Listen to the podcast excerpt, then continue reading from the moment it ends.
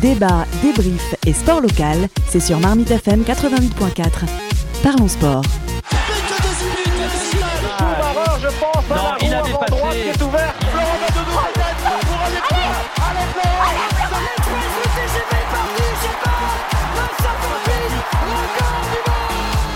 Parlons sport. Une émission animée par Gilles Bombard. Bonjour à toutes et à tous, très heureux de vous retrouver dans Parlons Sport. Chaque semaine, retrouvez-nous sur Marmite FM 88.4, sur les réseaux sociaux et en podcast. Parlons Sport au cœur de l'actualité sportive et au plus proche des clubs. Voici l'équipe du jour. Celui qui vole de ses propres ailes, le phénix de l'émission, c'est Samy Benchek. Salut Samy.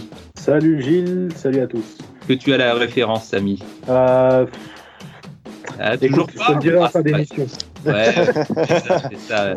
Quant à lui, il déploie aussi ses ailes, mais elles sont de Jupiter cette fois-ci. Salut Julien Mathieu. Salut Gilles, bonsoir à toutes et tous. Eh, contrairement à Samy, tu l'as la référence ou pas? Je pense que j'ai la ref. Est-ce que c'est le, le- Tu parles du manga ou pas? Euh, Vas-y, vas-y, balance. Euh, c'est un... ah, j'ai plus le... C'est un peu l'ancêtre de- d'Olivier Tom, non? Ou c'est un... Ah non, non, non, laisse tomber, tu l'as pas. Pas du tout. Ah. Allez, pour éviter L'école des champions. Ouais, non, bah, bah, c'est ça, l'école des champions. Bah, c'est un Ouais. peu, euh, Pas l'ancêtre de. C'est pas l'ancêtre d'Olivier. c'est oui, c'est vrai que ça, ça arrive un peu après. Ouais. Bon, vous réviserez vos classiques pour la prochaine fois, euh, messieurs. L'équipe est au complet, messieurs. On entre sur le terrain sommaire. Émission dédiée à l'actualité du ballon rond aujourd'hui. Quel sera le football de demain? Nous n'avons jamais été aussi proches d'un divorce entre les grands clubs et l'UEFA depuis l'annonce du projet d'une Super League. Est-ce un crachat au visage de tous les amoureux du football? Créé par les pauvres, volé par les riches, tel est le slogan repris par les supporters ces derniers jours. Les avis de tout le monde dans quelques instants. Le football de demain également sur les terrains amateurs, largement impacté par la crise sanitaire. Nous aborderons les questions liées à la formation des coachs et des joueurs, entre autres, avec nos invités du jour. Également au programme de l'émission, le questionnaire de Julien destiné à nos invités et le football olympique plaisirois à l'honneur aujourd'hui. Présentation du club, les perspectives avec nos invités Armel et Thierry. Un club à l'honneur durant cette heure d'écoute, le football olympique plaisirois, représenté aujourd'hui par Armel Mabongu, le président du club. Bonjour Armel. Bonjour Gilles, bonjour tout le monde. Bonsoir. Également présent avec nous, Thierry Moureau, responsable administratif et technique du club. Bonjour Thierry. Bonjour à tous. Bonsoir. Mais pour commencer cette émission, nous allons revenir sur la bombe qui a explosé dans les coulisses du football institutionnel. Retour sur les principaux éléments avec toi, Samy. Oui, Gilles, tout à fait. Avec euh, dans la donc dans la nuit de dimanche à, à lundi, euh, un peu plus tôt, hein, dans la soirée déjà, quelques rumeurs avaient circulé sur Internet euh, sur la possible création immédiate d'une Super League qui regrouperait les grands noms du football européen. Et ben, c'est ça a été chose faite à minuit avec une annonce officielle dans, dans un communiqué de la création de cette Super League avec 12 clubs fondateurs. Et ces 12 clubs fondateurs, il y en a 6 qui sont anglais, Arsenal, Chelsea, Liverpool, Manchester City, Manchester United et Tottenham. Trois Italiens, AC Milan, Inter Milan, Juventus de Turin et trois Espagnols, Atlético de Madrid, Barcelone et le Real Madrid. Trois sont toujours en attente pour un total de 15 hein, en Ligue fermée. Il y aura 15 clubs fondateurs qui seront attendus dans cette Super League. Euh, Florentino Pérez du Real Madrid est le nouveau président. Glazer et Agnelli, qui sont les présidents respectifs et propriétaires notamment de la Juventus, de Manchester et de la Juventus, euh, sont les vice-présidents. Cinq derniers clubs devront se qualifier chaque année pour rejoindre cette Super League, hein, euh, qui comptera un total de 20, 20 clubs.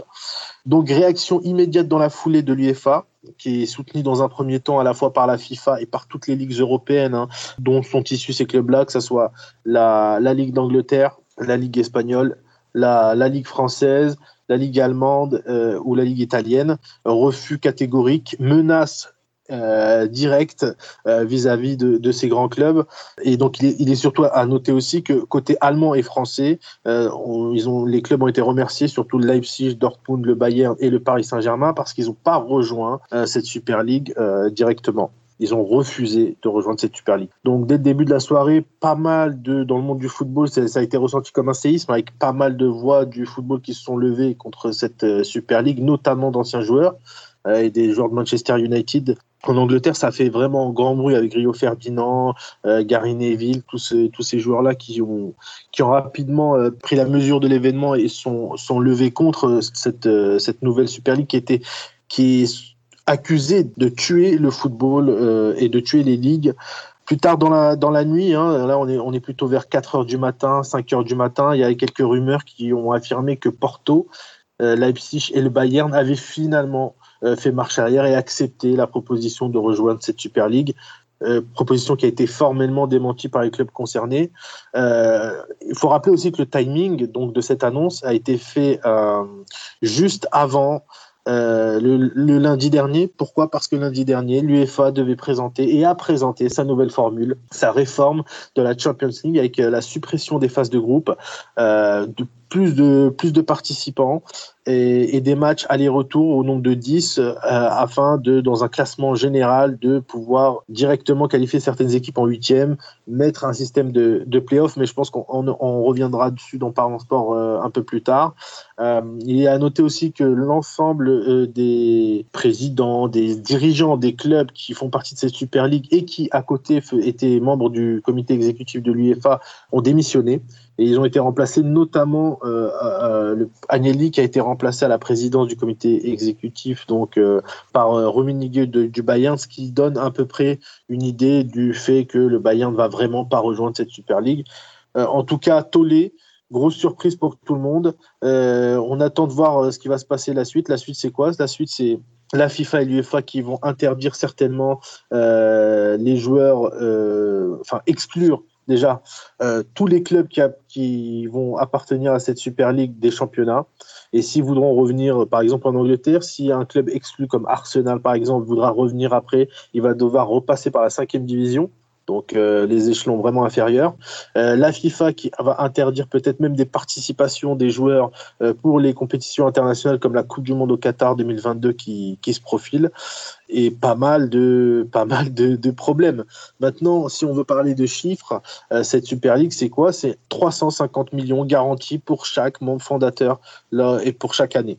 3,5 milliards par an qui seront donc donnés en droit télé et autres euh, pour, euh, pour la, le bon déroulement de cette, euh, de cette compétition, donc de la Super League. La banque américaine JP Morgan, hein, qui, a, qui a annoncé lundi dans la journée qu'elle était effectivement à, à l'origine avec les Glazers notamment pour soutenir euh, soutenir cette Super League et en faire un peu comme euh, les, les, ligues américaines qui sont détenues par des franchises et qui sont des ligues fermées, hein, la NFL, la NHL, la NBA, etc. Euh, la suite aussi, c'est quoi? C'est vendredi avec un comité exécutif de l'UEFA qui va, qui va certainement prendre des sanctions immédiates hein, sur les, envers les clubs euh, qui, ont, qui ont rejoint cette Super League, et notamment trois des quatre demi-finalistes de la Ligue des Champions. Qu'est-ce qui va se passer? On n'en sait rien, mais en tout cas, le feuilleton ne fait que commencer. Merci Samy pour euh, ce récapitulatif. Alors, comment dire, euh, moi je, rebondirai sur quelques-uns de, de, de, ces éléments. Euh, mais alors, enfin, si vous voulez mon avis, moi personnellement, j'y crois moyennement. Je pense euh, encore euh, à ce stade qu'il s'agit d'un moyen de pression utilisé par, par ces grands clubs, de manière à avoir davantage d'emprise sur l'organisation des compétitions et surtout sur la répartition des droits de TV, puisque bon, il est clair que en tant qu'organisateur, l'UEFA euh, on récupère tout. Comment dire, s'accapare quand même une bonne partie euh, du gâteau. Donc, euh, comme, comme l'avait dit, c'était dimanche, je crois, le président Laporta de Barcelone, en réalité, tout est une question d'argent. Euh, donc moi, je, pense encore euh, aujourd'hui, euh, mais on verra comment les choses vont se dérouler d'ici la fin de semaine, mais je pense encore qu'il s'agit d'un coup de bluff, tout simplement. les grands clubs ont fait all-in. On va voir si le, si le, comment dire, s'ils font vraiment tapis et surtout quelle sera effectivement la réaction des institutions. Et ce qui m'a vraiment, par contre, là étonné, c'est que, outre les réponses des acteurs sportifs, euh, donc les fédérations, les joueurs et puis aussi euh, les supporters, on a eu des réponses politiques qui sont euh, venues de la part d'à peu près tous les pays concernés, que ce soit en France, l'Italie notamment. et c'est peut-être un élément qui a été sous-estimé par bah, les clubs qui sont à l'initiative de, cette fronde. ensuite, sur, le fond, euh, que ce soit cette Super League organisée par les clubs ou bien la réforme euh, de l'UEFA visant à passer de 32 clubs à 36 à partir de, 2024, enfin, je trouve euh, ces deux initiatives totalement absurdes et qui, pour moi, reposent sur un postulat faux, c'est-à-dire plus on augmentera l'offre, plus euh, il y aura des diffuseurs, des, diffuseurs et donc euh, de l'argent à redistribuer pour tous les clubs. Moi, je suis, je, je, je suis pas d'accord. Enfin, je suis, euh, je trouve que ce postulat-là ne tient pas. Surtout, que la plupart des gens maintenant regardent en streaming. Il y a pas beaucoup. Tout le monde ne peut pas se payer des abonnements Canal, RMC, Bing Sport et, et, cumuler tout ça. Ça, c'est IPTV, c'est. Ça, effectivement, c'est un phénomène, c'est une sorte de, fait social aujourd'hui, mais qui résulte plutôt du fait que les prix ne soient pas accessibles euh, en, grande partie. Je ne pense pas que le streaming euh, sauvage euh, perdure dans le temps. Techniquement, enfin, voilà, il est possible hein, de, lutter contre, ça. mais alors surtout, je, reviens, Samy, sur ce que tu disais par rapport aux éventuelles exclusions des demi-finalistes de la Ligue des Champions hormis le PSG. Je ne pense pas que ça se fera euh, pour la simple et bonne raison qu'il y a un risque juridique et un risque financier. Attention, Gilles, en termes de risque juridique, l'UEFA travaille depuis, travaille non-stop sur la question, notamment par exemple sur l'exclusion des joueurs qui est complètement euh, dans le droit euh, européen, parce que là, c'est une question de, de, de, fédération. Et après, pour ce qui est de l'exclusion des clubs sur un championnat en cours, là, par contre, je te laisse bah, je te laisse en dire plus, mais l'UEFA travaille sur ces possibilités. Toutes les possibilités aujourd'hui sont ouvertes. Hein. Ouais, mais le, règlement aujourd'hui euh, UEFA concernant la Ligue des Champions ne permet pas l'UEFA d'exclure euh, des clubs pour ce motif-là. Euh, il pourrait, enfin, le, l'UEFA, dans des circonstances exceptionnelles, en cas de force majeure, comme ça a été le cas l'année dernière, peut être amené à réviser les règles du jeu en cours de compétition et donc annuler, par exemple, comme ils l'ont fait l'année dernière, le système de match aller-retour pour en faire un Final 8. Euh, donc, dans la mesure où il n'y avait aucun préjudice causé par les clubs, le risque juridique était zéro. Euh, mais là, considérer cela comme un cas de force majeure, c'est la seule option théorique a priori possible pour l'UEFA d'exclure ces clubs-là. Euh, mais il y aura forcément des recours judiciaires parce que des dizaines de millions d'euros seront tout simplement en jeu. Et donc, le risque financier découle du risque juridique. On va donner la parole à Armel sur le sujet. Je ne sais pas si tu as, si as un avis. Oui, oui, oui. En fait, la question que je me posais, c'est qu'effectivement, donc ça veut dire clairement, donc ça veut dire que des joueurs qui n'y seraient pour rien, a priori, donc, puisque c'est leur club qui, qui prendrait la décision d'eux, donc pourrait se voir sanctionné. En fait, c'est ça. Oui, tout à fait. Donc, enfin, moi, je trouve ça un peu, euh, enfin, un peu compliqué sur le sur le principe, parce que les, joueurs n'ont pas choisi effectivement de, participer ou pas participer à ce type de compétition. Et donc, ça veut dire qu'on va, va, se retrouver avec des joueurs qui vont être sanctionnés alors qu'ils n'auront pas fait ce, choix-là. Donc, c'est vrai que juridiquement, je me posais vraiment la question euh, de, la faisabilité de ce type de, de, choses. Pour ce qui est des joueurs, juridiquement, ils peuvent, enfin, les fédérations comme la FIFA, l'UEFA peuvent leur interdire de jouer dans des compétitions internationales. Donc ça, c'est tout à fait possible juridiquement. Maintenant, c'est vrai que c'est une prise en otage des joueurs qui n'ont rien demandé, qui ne sont pas dans l'organisation. Mais en tout cas, là, aujourd'hui, dans le football moderne, ce sont les effets de levier les plus importants, ce sont les assets les, plus importants pour les clubs. Et donc, automatiquement, si l'UEFA est prête à tout pour pouvoir, euh, là, là, c'est vraiment une bataille euh, qui va s'amorcer. Si l'UEFA est prête à tout, elle va obligatoirement jouer sur ce facteur des joueurs pour peut-être mettre la pression, les joueurs veulent partir, etc. Mais si je peux me permettre, la, formule qui a été proposée, la modification de la formule qui a été euh, proposé, c'était pas pour aller aussi un peu dans le sens de ces, de ces clubs-là Tout à fait, tout à fait. Et, le, et, justement, le président de, de l'UEFA, a, a, eu des échanges avec Pérez, notamment avec euh, Agnelli euh, au cours de, de, de, la journée de dimanche. Et, et, les présidents de club lui ont affirmé que c'était sûr qu'il allait rien avoir, etc. et finalement, à quelques minutes de l'annonce, ils ont éteint leur téléphone, plus personne au bout du fil, et euh, s'est retrouvé en face du communiqué de la création de cette Super League. Donc, de toutes les façons, il y a un grand jeu politique, et dans, dans ce jeu politique-là, clairement, euh, les dirigeants de l'UEFA euh, ne sont pas à la hauteur aujourd'hui. Non, mais surtout que ça fait, euh, ça fait six mois, voire un an qu'on en entend parler de cette Super League-là. C'est pas d'aujourd'hui qu'on le découvre. Donc ça veut dire que ça fait. Ils ont eu le temps de réfléchir, les mecs, à l'UEFA. Là. Bien sûr. Depuis, six mois et un an. Fallait, fallait discuter avant et, euh, et ce qui nous aurait évité d'aujourd'hui de se taper des, des, menaces de. Ils ont discuté avant en fait et c'est ça tout le problème, c'est qu'ils ont discuté avant et que et la nouvelle formule découle de ces discussions justement. Mais euh, d'un autre côté, il y a eu des discussions entre clubs pour justement contrecarrer cela. Mais attends, toi tout à l'heure, tu as dit que la, la, nouvelle formule, il y avait plus de clubs. Oui.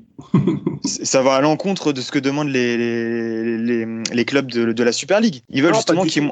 Pourquoi? Parce que s'il y, a y a plus de clubs, il y aura plus de matchs et donc plus de droits télé. Voilà.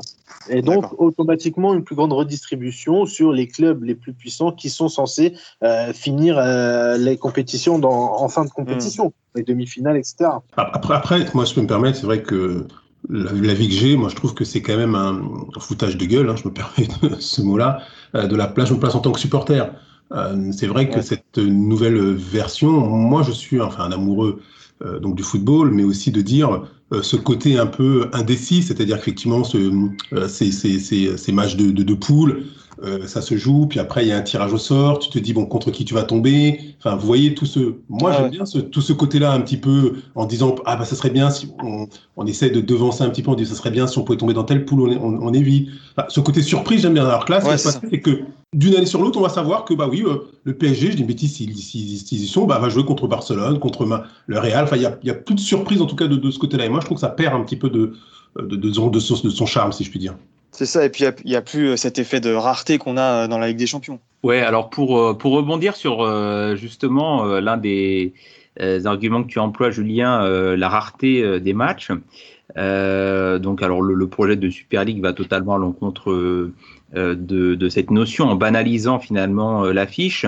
Ouais. J'ai peur que ce projet ressemble un petit peu à à ce qui peut se faire en, NFL ou, à, NBA, c'est-à-dire avec des supporters certes qui vont regarder les matchs euh, qui les concernent, et puis des amateurs euh, du sport en question qui vont euh, regarder comme ça de temps en temps quelques matchs en fonction de leurs heures de diffusion et qui vont se mettre devant leur télé surtout au moment des playoffs.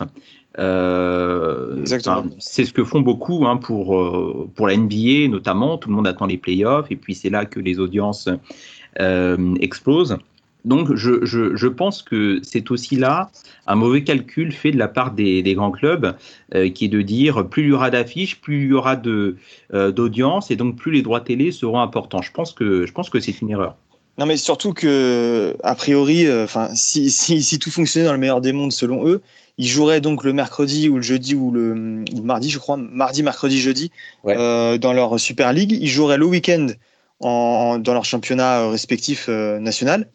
Euh, je vois pas comment une équipe peut être peut faire du spectacle et donc peut intéresser des gens qui sont peut-être néophytes dans le foot ou qui s'intéressent que aux grosses affiches justement. Comment on peut créer du spectacle chaque semaine? C'est pas possible si les équipes veulent gagner à la fin, il va falloir qu'elles gèrent, qu'elles gèrent leur, euh, leur énergie, je veux dire. Déjà par rapport à ça, ça s'annule. On verra pas de grosses affiches finalement euh, tous les, toutes les semaines. Par le nom, oui, mais pas par, le, pas par le, la qualité de jeu. Et, et, et je me permets, et, et, le nombre de matchs que ça va engendrer, ça aussi, c'est ouais. une question qu'il va falloir se poser parce que là, on parle justement de euh, d'envie, d'investissement et tout ça, mais le nombre de matchs va aussi à un moment donné va avoir un impact sur effectivement la capacité des joueurs à pouvoir répéter les efforts, répéter la ah qualité oui. de, de, jeu. Vous voyez ce que je veux dire? Ouais, exactement. Ah ouais, mais là, je, je pense hein, que. Alors, d'abord, il y a effectivement ce risque juridique sur, sur l'impossibilité des clubs de la Super League de faire à nouveau partie des championnats nationaux. Euh, on verra ce qui sera décidé notamment par les fédérations euh, nationales respectives. Euh, mais je pense, alors, même si aujourd'hui on n'a pas encore euh, ces éléments-là, je pense que s'ils font une Super League avec 20 clubs, c'est pour qu'il y ait 38 journées. Et donc, s'il y a 38 journées, euh, c'est pas pour euh, les cumuler euh, avec les championnats nationaux. Bon après de toute façon pour l'instant on n'en sait rien en fait. Faut, faut attendre encore un petit peu. Mais après moi au-delà au-delà même du format de la compétition et etc. c'est surtout qu'on dirait que c'est des billets violets qui sont en train de faire un coup d'État, en fait. De toute façon, là, c'est 100% euh, un, phénomène économique. Euh, quand tu vois des équipes comme la Juve, comme le Barça, qui, ont, qui sont en déficit, notamment à cause de la crise, euh, automatiquement, ils ont trouvé, bah voilà, tu arrives, tu as 422 millions de dollars, je crois, donc combien, comme j'en ai dit, comme je, je, le présentais avant, 300, à peu près 350 millions d'euros qui sont directement alloués à tous les membres fondateurs, en sachant que celui qui terminera dernier de la Super League, il touchera plus que le vainqueur de l'actuelle Ligue des Champions. Bah Donc euh, automatiquement, euh, ah, voilà. Les calculs sont vite faits. je ne suis pas certain qu'il fasse un, vraiment un bon calcul parce que soit dans la formule de l'UEFA qui va multiplier les matchs, les gens vont être attirés par euh, pléthore de matchs. On, déjà, le football amateur souffre beaucoup de ça, puisqu'on est toujours en, concurrence avec le nombre de matchs qui est diffusé de plus en plus à la télé. Et là, est-ce que les gens vont vraiment s'intéresser à une multiplication supplémentaire de matchs? J'en suis pas certain. Donc, euh, est-ce que c'est un calcul de leur part? Et puis après, cette ligue fermée, le risque de cette ligue fermée, c'est que ça va un peu banaliser les grosses affiches, puisque que les, gros vont se rencontrer systématiquement entre eux. Et quel va être l'intérêt pour le euh, pour l'amateur de football? Donc j'ai quelques doutes là-dessus. Oui, Armel, tu voulais rebondir aussi Non, non, je disais oui, que, je me posais la question du timing qui n'était pas anodin, parce que tout à l'heure, euh, je ne sais plus qui c'était, c'était Julien, je, pense, qui parlait effectivement de, de, de, de Covid, euh, de période donc, euh, qui engendre des difficultés financières, je veux dire, de, ces clubs-là. la question est aussi, c'est bah, est-ce que si on n'avait pas été en période de Covid, ça serait voilà, est-ce que le sujet aurait été sur la table à ce moment-là? Donc, je ne peux pas m'empêcher de dire que les difficultés financières engendré par le Covid en plus, on, voilà, on a accéléré, si je puis dire, euh, le fait que ça soit mis sur la table euh, euh, à ce moment-là. quoi. et puis, alors, sur, ces, sur ce Golden Hello, Samy, que tu, comment dire, que tu as évoqué, là, les 350 millions d'euros en guise de cadeau de bienvenue pour ces clubs-là. Pour l'instant, on a une banque qui est prête à financer le projet mais euh, le projet n'est viable que s'il y a des diffuseurs. On est bien d'accord. Et la donnée principale qui manque, c'est en réalité quand démarre ce championnat, euh, quand, quand, démarre cette Super League, parce que si elle est annoncée euh, officiellement, là, dans, elle a été annoncée officiellement cette semaine. Mais si on nous dit d'ici la fin de la semaine que ce projet, il démarre dès la saison prochaine, il va y avoir un gros problème de, financement parce que les diffuseurs sont déjà engagés contractuellement avec l'UEFA pour la Ligue des Champions jusqu'à la saison 2023-2024.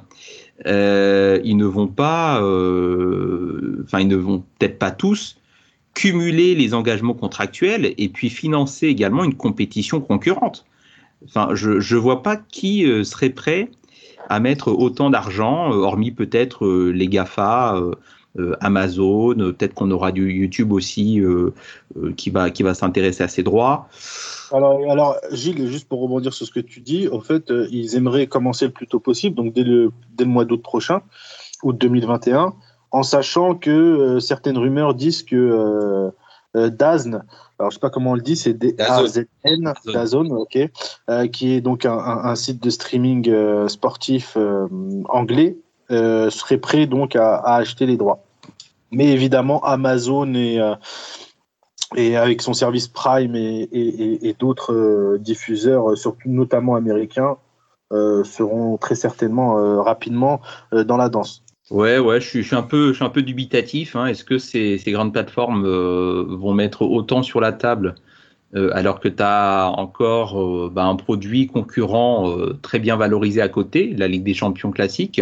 Je ne sais pas, peut-être qu'on demandera au club euh, de faire d'abord leurs preuves euh, en termes d'audience avant euh, de mettre le, comment dire, toutes les valises sur la table, si je puis dire. Messieurs, vous avez quelque chose à ajouter sur, sur la Super League Thierry, Armel, je pense qu'on a bien compris que c'est pas le football de demain que vous voulez, c'est pas ce football-là que vous voulez voir demain? Non, non, de mon côté, en tout cas, c'est sûr, c'est certain, non.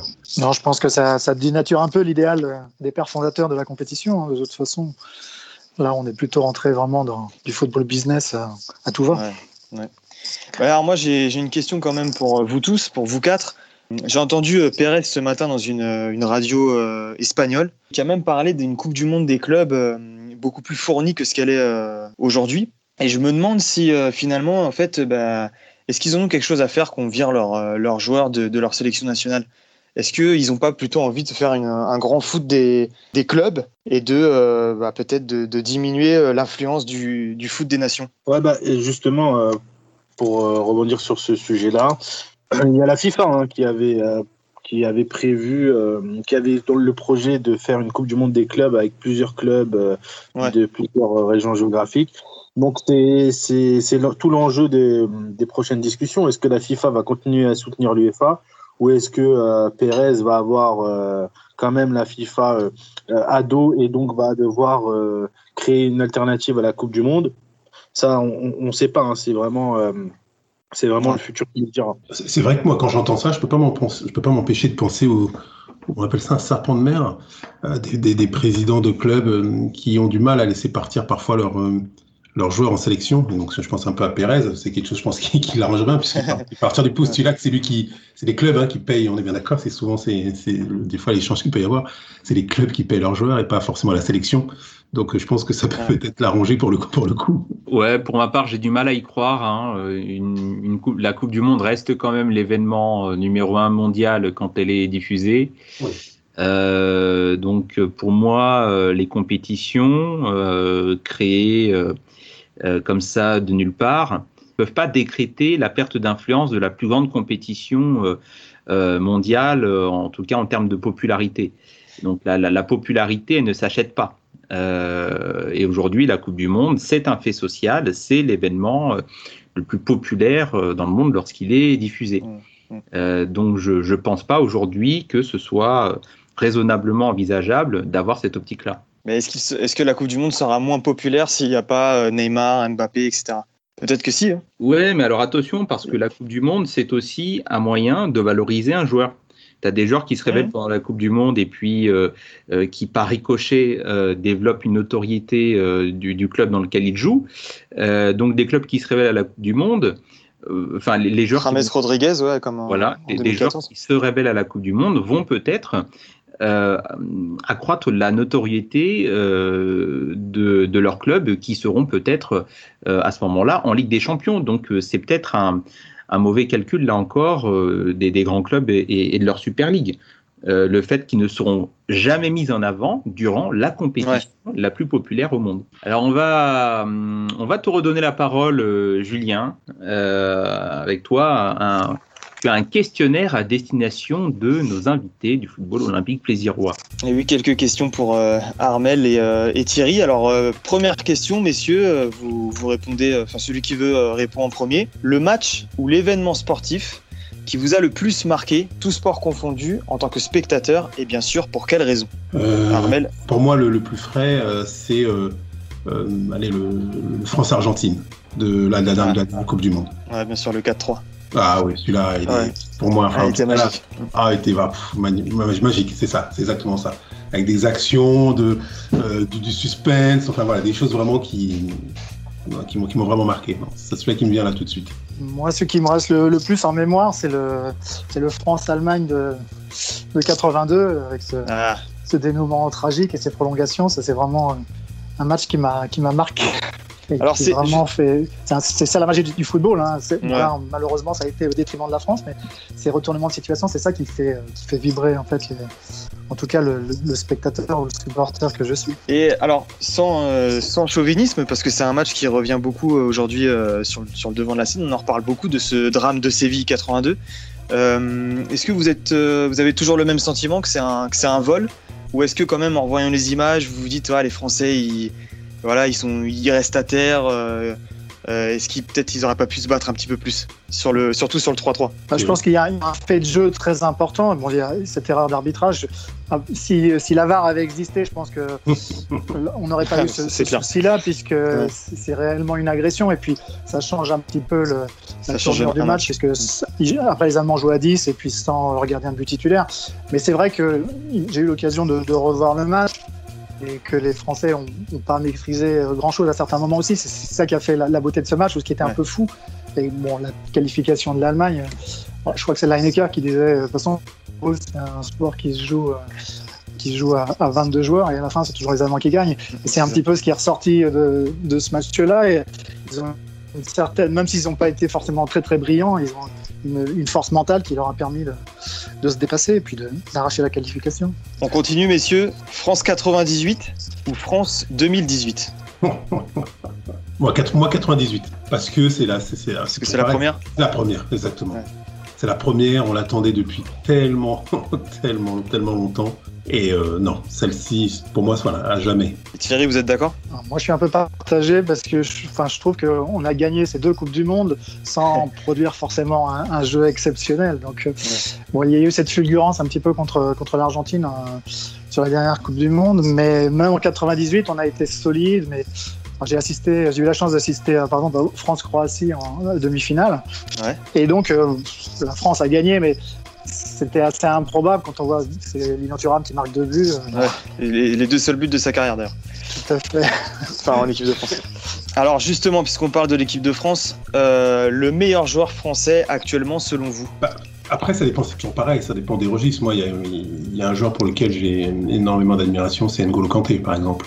C'est quelqu'un qui est venu. Euh, alors, c'est sûr que c'est pas le joueur qui va nous faire un geste technique mais voilà, moi, tout dépend de l'image qu'on a avec moi du football, mais moi, la générosité que euh, ce joueur a et le fait qu'il se mette à la disposition d'eux, voilà, pour moi en tout cas, c'est pour moi, voilà, c'est celui que je, choisirais aujourd'hui. Donc N'Golo Kanté et Thierry? Si, euh, si, tu m'avais posé cette question il y a 2-3 ans, j'aurais tout à fait souscrit à ce que, ce que vient de dire Armel. Là, je trouve que N'Golo Kanté est un petit peu quand même, euh, peut-être pas sur la fin, mais il est un petit peu moins fort qu'il ne l'a été.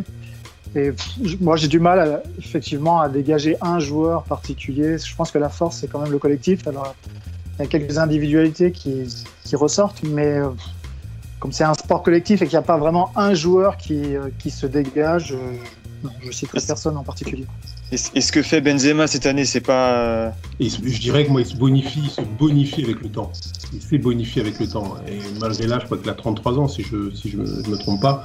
Et, ouais, c'est ça je pense que le fait d'avoir euh, euh, côtoyé, euh, je pense, un joueur comme Cristiano, qui le peut-être qu'à l'époque, parce que Cristiano prenait toute la place, donc vous ne pouvez pas voir effectivement ce que Karim faisait, parce qu'il faisait, à mon avis, déjà pas mal de choses. Mais c'est simplement voilà, extraordinaire, extraordinaire ce qu'il réalise cette saison encore. Ouais, c'est magnifique. le, on continue, messieurs, le, le, dernier match de foot de haut niveau. Hein que vous êtes allé voir dans un stade, Armel Ça fait tellement longtemps, je crois pas. oui, c'est pour ça, c'est un autre monde. Covid et quelque chose comme ça. Ah euh, ça doit être un, bah, un PSGOM. Euh, non, moi, je suis en tant que supporter brestois, j'ai le dernier match que ah, auquel j'ai assisté en direct, c'était un, Brest-Saint-Etienne. Brest-Saint-Etienne, ah oui, il faut, faut, aimer, faut aimer Brest. Effectivement. je préfère un PSGOM pour le coup. c'est mon avis. Hein. Alors, vous, avez pratiqué le foot euh, De mon côté, oui. J'ai réussi, je de mémoire. Alors justement, votre plus beau, euh, votre plus beau souvenir sur un match en tant que pratiquant de foot Moi, c'est bah, la montée en, qu'on appelle ça, en, division supérieure. Ouais. C'était avec qui? Avec, mon club, avec le club de plaisir. D'ailleurs, on ah, d'accord. La, première accession en, alors les, les années, faut pas me poser parce que j'ai voilà, j'ai pas une bonne mémoire sur le coup, mais c'était euh, l'accession en ligue, de, de district en ligue. À l'époque, à l'époque, c'était la PH, qu'on appelait la PH. Ouais, ouais. D'accord. Euh, je crois que mes plus beaux souvenirs, c'est une campagne de, Coupe Gambardella que j'ai disputée quand on j'étais ah en Bretagne euh, avec un club amateur.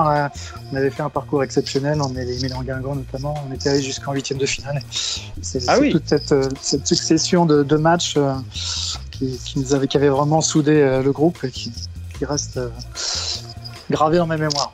Ouais, ça, ça devait être génial. Alors, messieurs, pour la, pour la dernière question, euh, je vais vous demander de nous donner la composition de votre 11 de légende, euh, toute génération confondue. Je vais vous aider un peu, on va jouer en 4-3-3. On va commencer euh, avec, avec toi, Armel, pour le poste de gardien. Zoff. Donc le, gardien italien des années 80, c'est ça? Tout à fait. Thierry, c'est ton tour pour ce qui est des, des 4. Ah, pardon. J'allais enchaîner sur les défenseurs, mais ok, c'est Mayer. Sepp Mayer pour le, donc, le gardien allemand. Euh. Tout à fait. Ok, alors on va quand même enchaîner sur les, sur les quatre défenseurs. Je pense que je mettrais euh, Beckenbauer, Gullit, Maldini. Bah, moi j'avais. Euh, après, faut, c'est par rapport Roberto Carlos. Ouais, bah Roberto Carlos, c'est obligé. Hein. Roberto Carlos, Et tu vois, de l'autre côté, alors je sais pas si de l'autre côté, il y avait un autre, c'était Cafou, si je dis pas de, de ouais. aussi, Cafou, hein, je crois, de l'autre côté. Et après, moi, je serais euh, un peu chauvin et je serais Blanc, Laurent ah ouais Blanc, Monsieur Propre. C'est Keman que j'aimais bien aussi. C'est Keman, hein, c'est ça hein, Je dis, ouais, c'est ouais, ça. Ouais, Keman. Ouais, ouais. Euh, donc pas de Turam, pas de. Non, j'ai hésité. Turam, voilà, j'ai hésité aussi, mais bon. On passe au milieu. Bon, celui qui veut. Hein. Vous pouvez partager. Euh... Bah, moi, N'Golo Kanté déjà, parce que bon. Zidane, parce que Zidane, on peut le considérer comme un milieu, hein. Zizou. Ouais, ouais. Pour moi, c'est. Alors après, la question c'est toujours pareil. Est-ce que euh, ça peut jouer avec, avec, avec, Neymar, on va dire, aller à 3, voilà.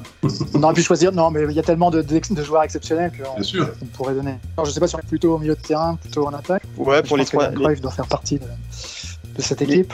En évoquant Beckenbauer, Cruyff, euh, tu les as vus quand tu étais, quand tu étais jeune?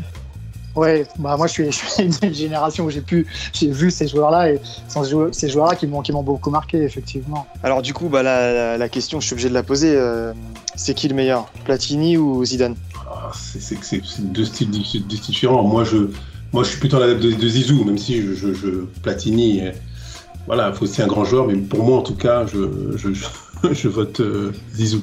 Moi, je trouve qu'il est très compliqué de répondre à une telle question parce qu'il jouait dans deux footballs différents. Ouais. Là, le... Donc, c'est très compliqué de, d'en de, sortir un par rapport à l'autre. Ils n'avaient pas tout à fait les mêmes qualités. Non, moi, je les mettrais sur, le même, sur un pied d'égalité. Alors, je vais juste vous demander une dernière chose pour le, votre, euh, votre numéro 9 de légende. Comme ça, on aura une équipe quasiment complète. Moi, moi, moi c'est euh, le vrai, le seul phénoménal pour moi.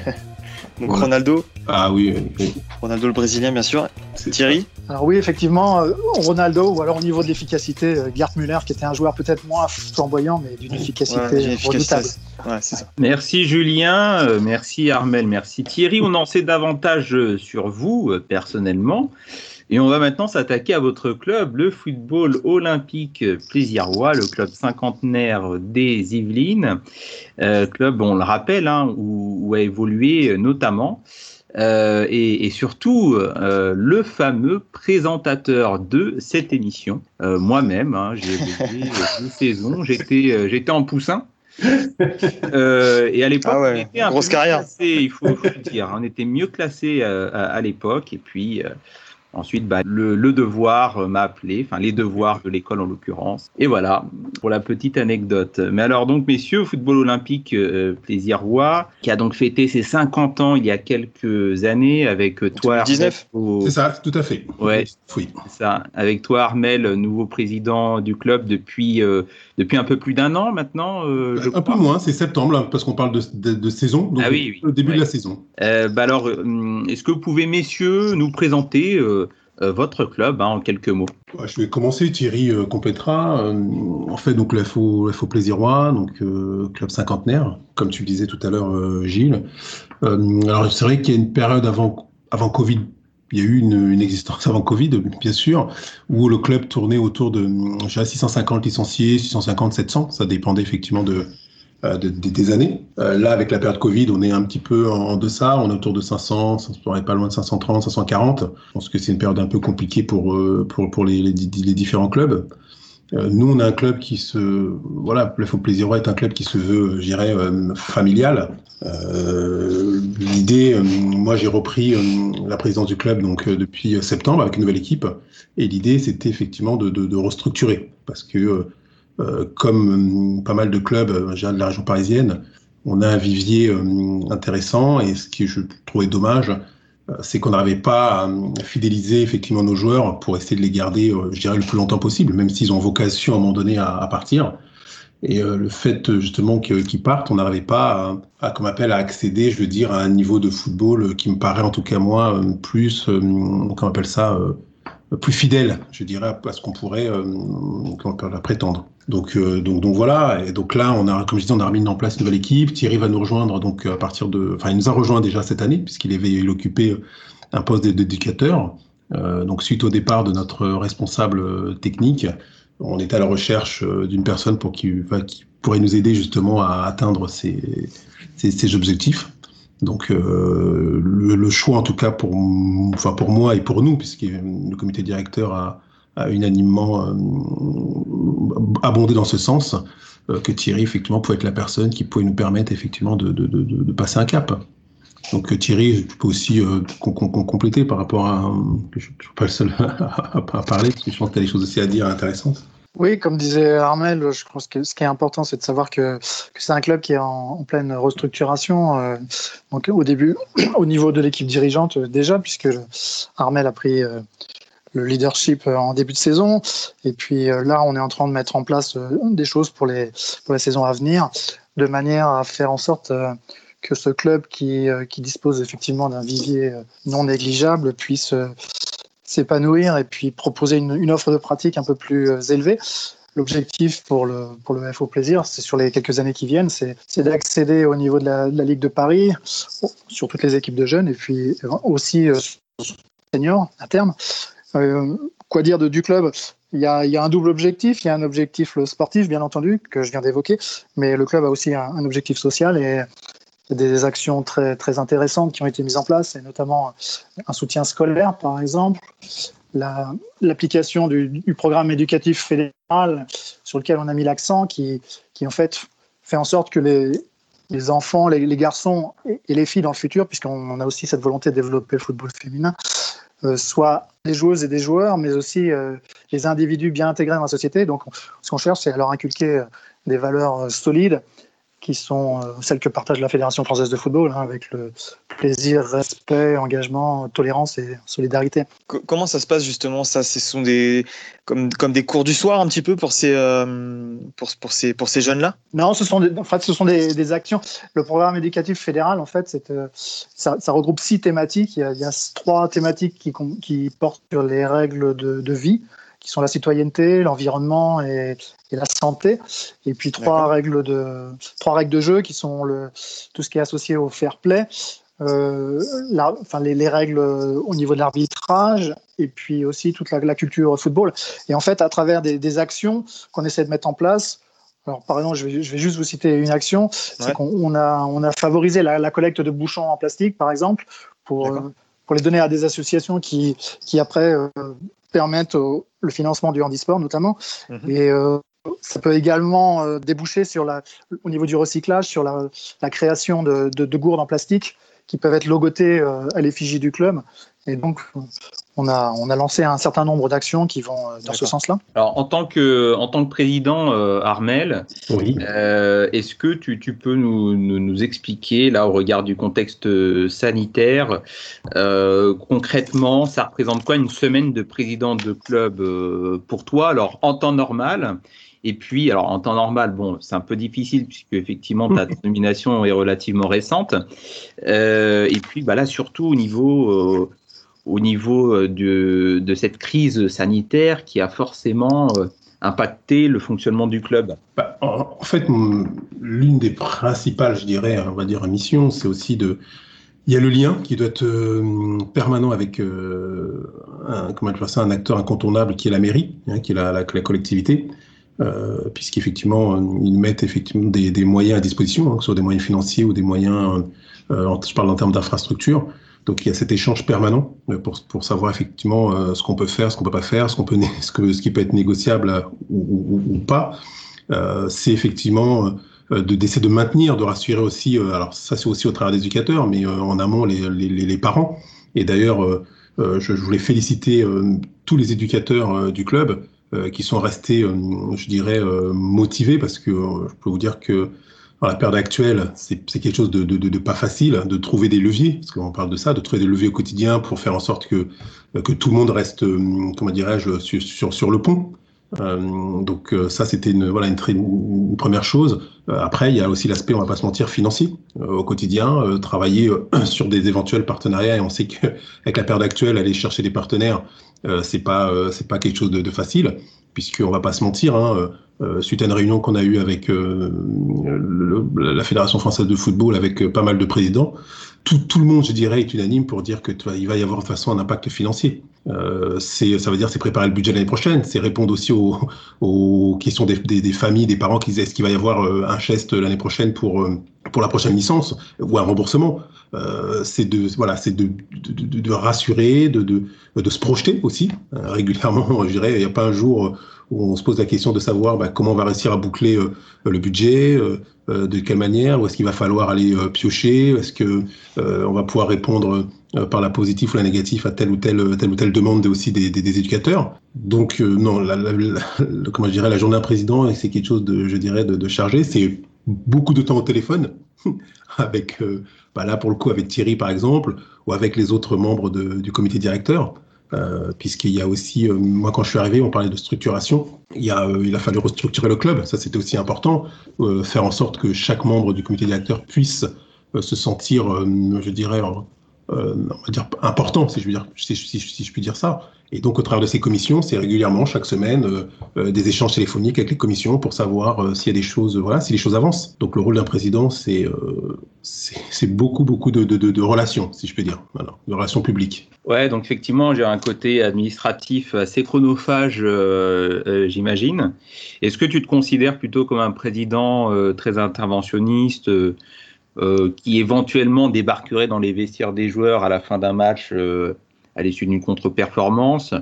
Ou alors est-ce que tu, serais plutôt euh, de, nature euh, à prendre du recul, à déléguer beaucoup de choses, euh, notamment peut-être en, déléguant certaines tâches à Thierry? Oui, moi je suis plutôt, alors, après Thierry pour aussi s'exprimer, on a fonctionné bon, pendant un an, là on commence vraiment aussi un peu à, mieux se connaître, si si je peux dire moi, je suis plutôt euh, à laisser les gens aussi, euh, laisser les gens faire. Euh, je ne vois pas du tout rentrer dans un vestiaire et, je veux dire, taper un coup de gueule. non, non, chacun son rôle. Je veux dire, voilà, et si on met en place des gens, c'est pour. sinon, ça veut dire, bah, je prends leur place. Hein, c'est pas la peine que que je les mette en place et que je travaille avec eux. Donc, le coach, il a son, il a son, voilà, ses missions, ses tâches. À lui effectivement de, de faire, de faire en sorte que ça se, que ça se passe bien, si, je puis dire. Et puis euh, pareil, hein, Thierry, il a un, rôle. Et euh, c'est à lui effectivement de gérer toute cette partie-là. Et euh, si j'ai des choses, je vois ça directement avec Thierry, si je puis dire. Et puis après, ça redescend avec auprès de voilà de, de, de, de, de l'organigramme qui aura qui aura été qui aura été fait. Mais non non, je ne vois pas du tout. je suis pas je pense en tout cas ne pas être interventionniste. Comme eh ben, on, va demander à Thierry de confirmer. non, je, peux que, confirmer ce que vient de dire Armel. Bon, il, est vrai qu'on a aussi relativement peu de recul puisqu'on ne travaille pas ensemble depuis énormément euh, longtemps et puis que la saison a quand même été tronquée.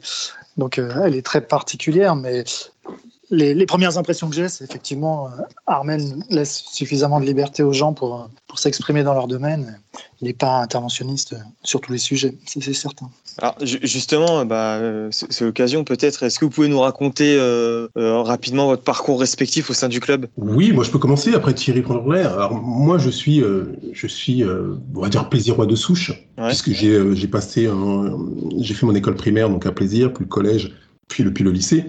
Euh, j'ai fait mes gammes de footballeur à, plaisir.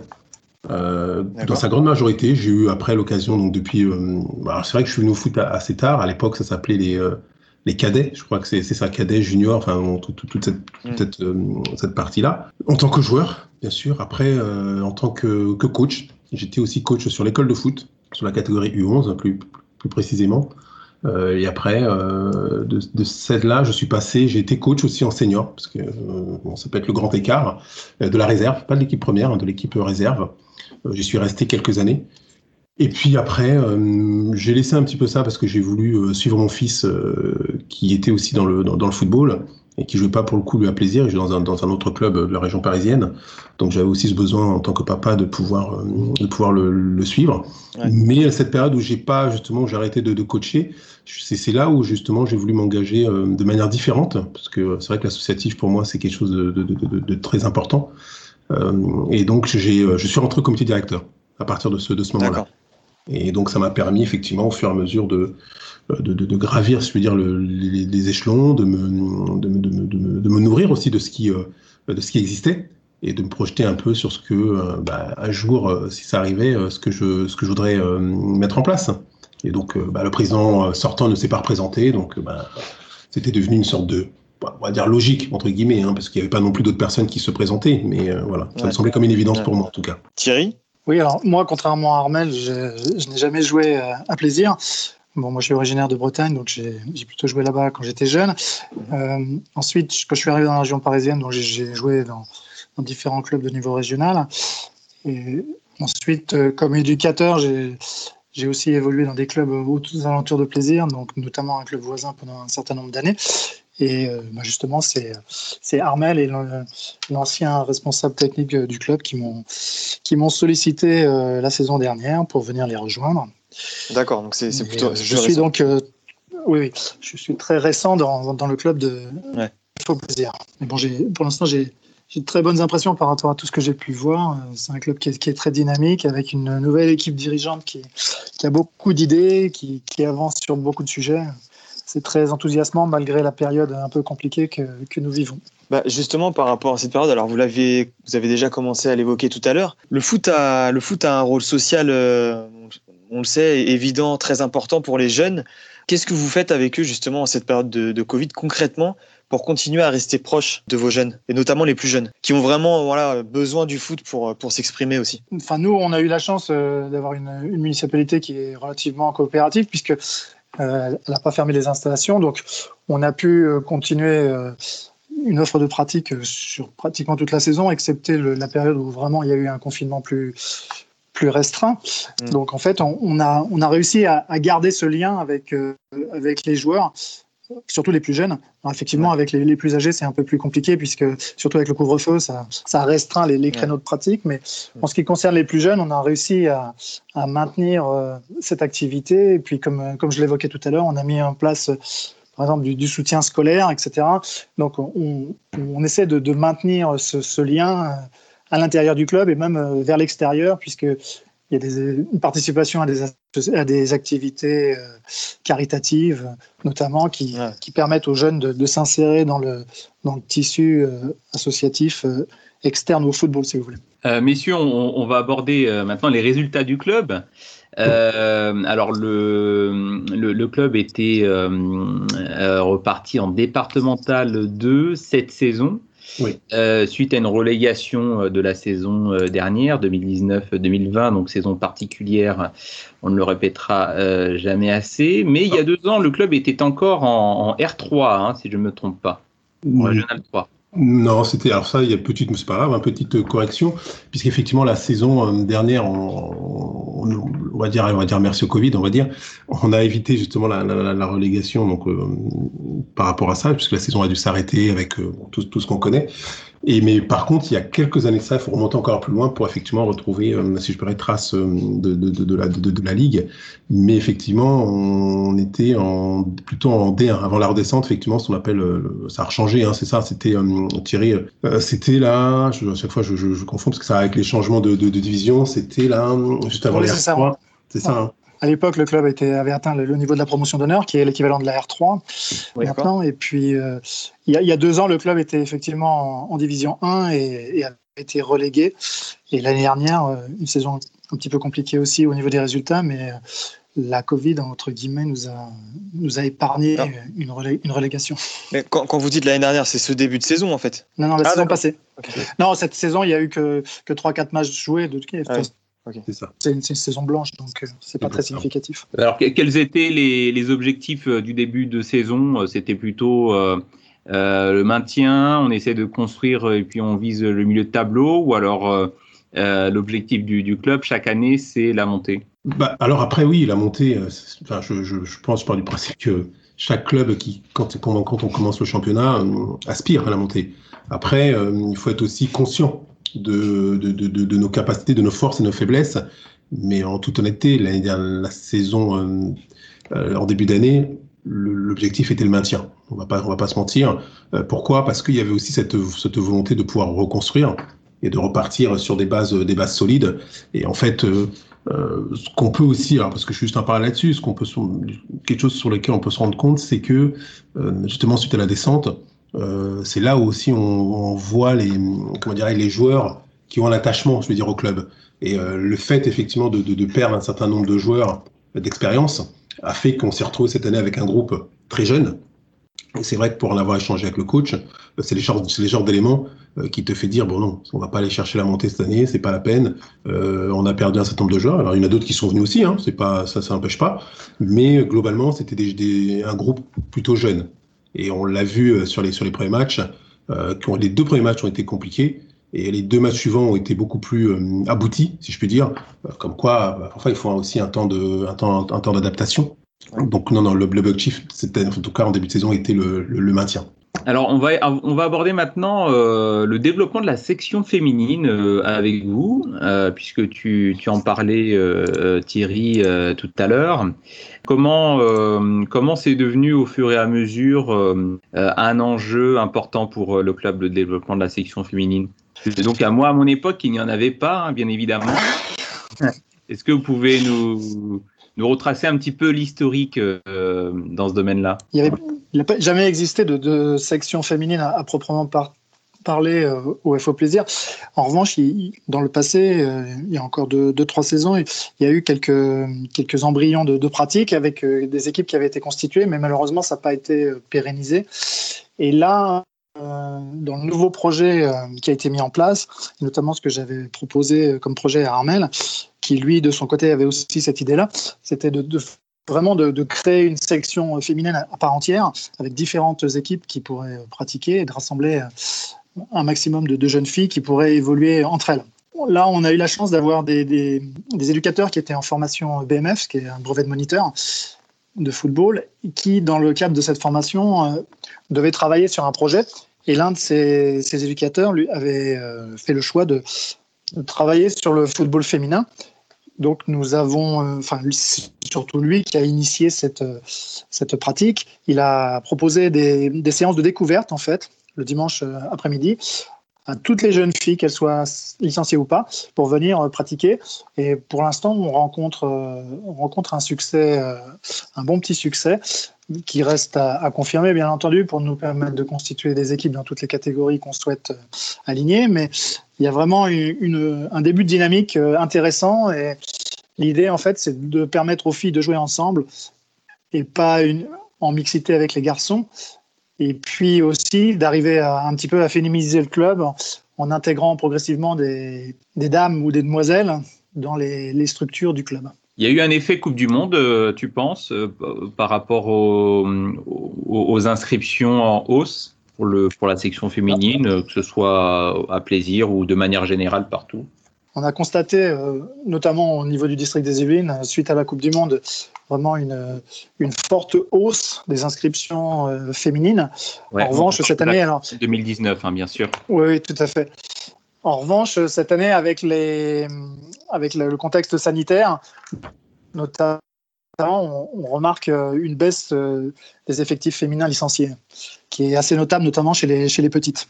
Donc c'est à nous de, de, redynamiser les choses pour, pour un petit peu renverser cette tendance euh, négative qu'on constate, euh, notamment au niveau du district des Yvelines, mais je pense que c'est généralisé. On retrouve le même phénomène de toute façon au niveau de la Ligue de Paris, mais je pense que c'est généralisé euh, en France. Oui, alors une des questions que, je me pose au niveau des dynamiques d'inscription, alors les Yvelines sont un département... Euh, où il y a quand même euh, beaucoup beaucoup de, clubs et puis euh, euh des, euh, des, disciplines comme l'équitation par exemple ou, ou, comme le tennis ou comme le golf d'ailleurs où il y a un peu plus d'inscrits comparé à d'autres régions. Mais on constate surtout, notamment lorsqu'on parle de rugby, une diminution significative année après année du nombre d'adhérents. Euh, au niveau du, du, rugby. Alors peut-être que euh, le sujet des commotions, notamment, euh, faut réfléchir à deux fois les parents avant d'inscrire leurs enfants.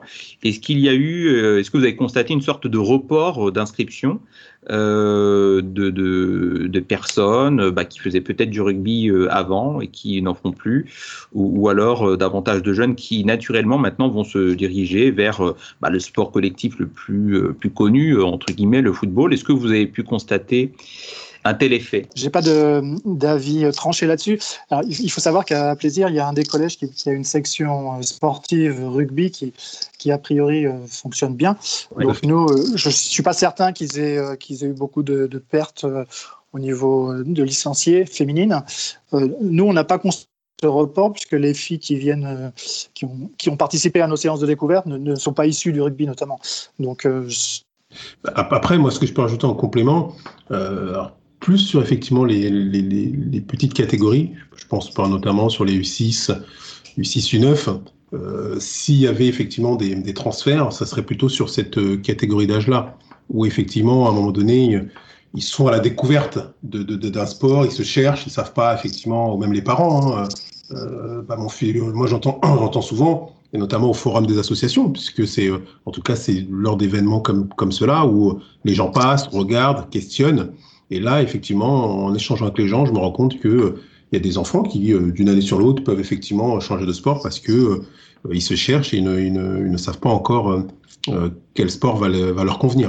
Alors, euh, je voudrais aborder avec vous euh, le fait que le football soit aussi présenté parfois sous l'angle euh, des incivilités. En tout cas, euh, j'imagine que vous avez forcément eu connaissance de certains rapports qui sont euh, sorti il y a quelques temps euh, maintenant et qui faisait par exemple mention euh, sur la saison 2017-2018 de plus de 10 000 incidents, non, excusez-moi, de, oui, alors plus de 10 000 rencontres dans lesquelles ont eu lieu des incidents ce qui représente à peu près un total de, de, de 2% en termes de, de pourcentage.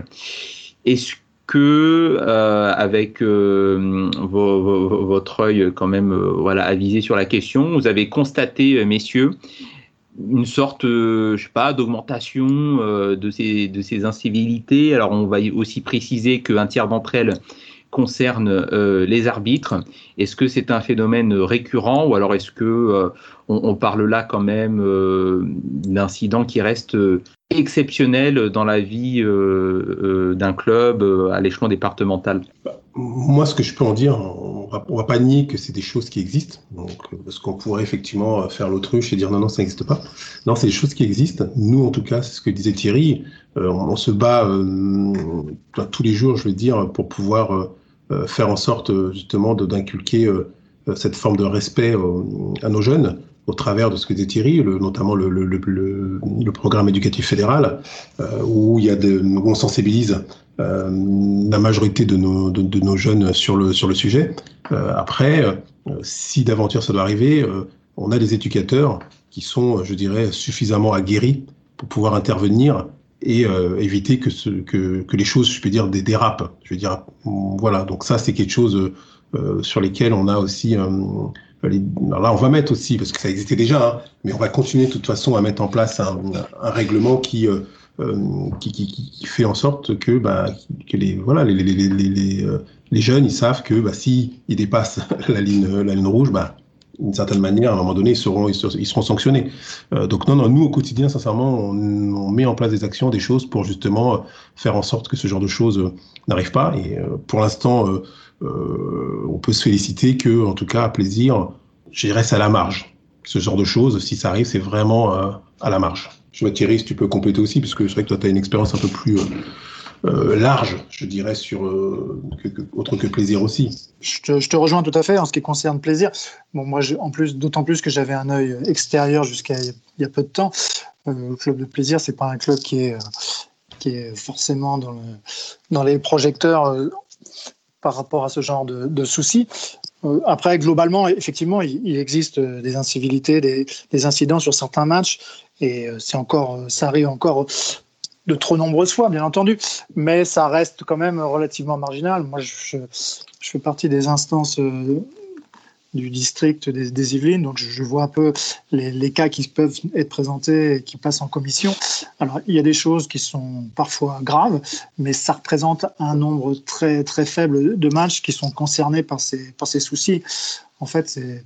C'est ce qu'on dit un peu toujours. Hein. On, parle, on parle toujours des trains qui n'arrivent pas à l'heure et, et, jamais des trains qui arrivent à l'heure. Et euh, bon, il y a énormément de matchs qui se passent bien, même si euh, même s'il peut y avoir parfois des petits accrochages, etc. Mais des choses assez, assez marginales, somme toute.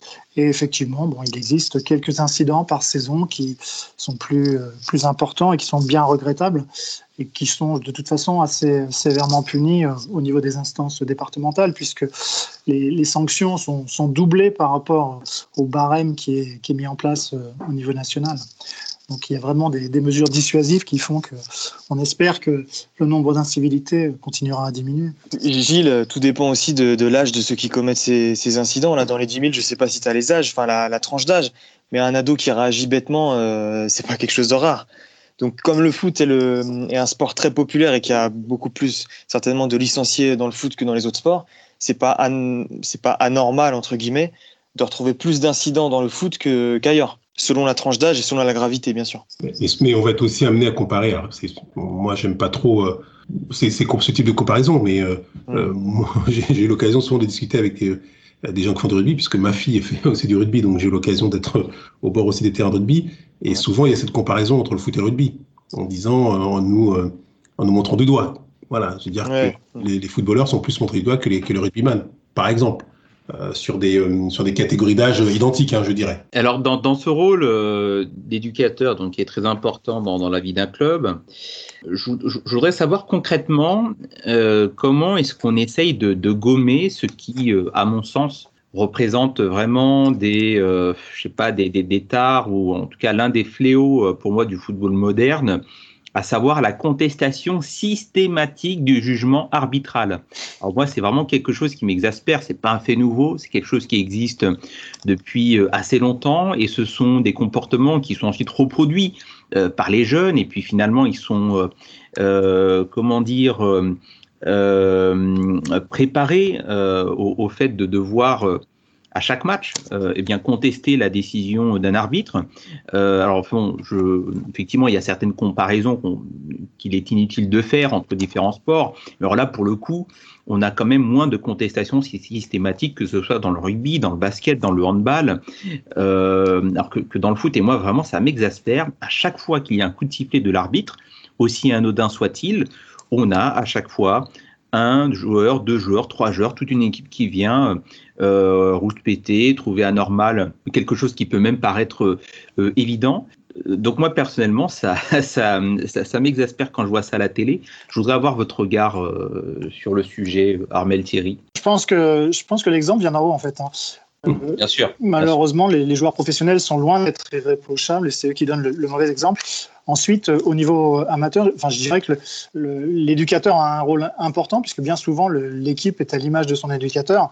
Donc, si l'éducateur est quelqu'un de, calme, de posé, qui, est capable de prendre suffisamment de recul, euh, ça rejaillit sur ses joueurs.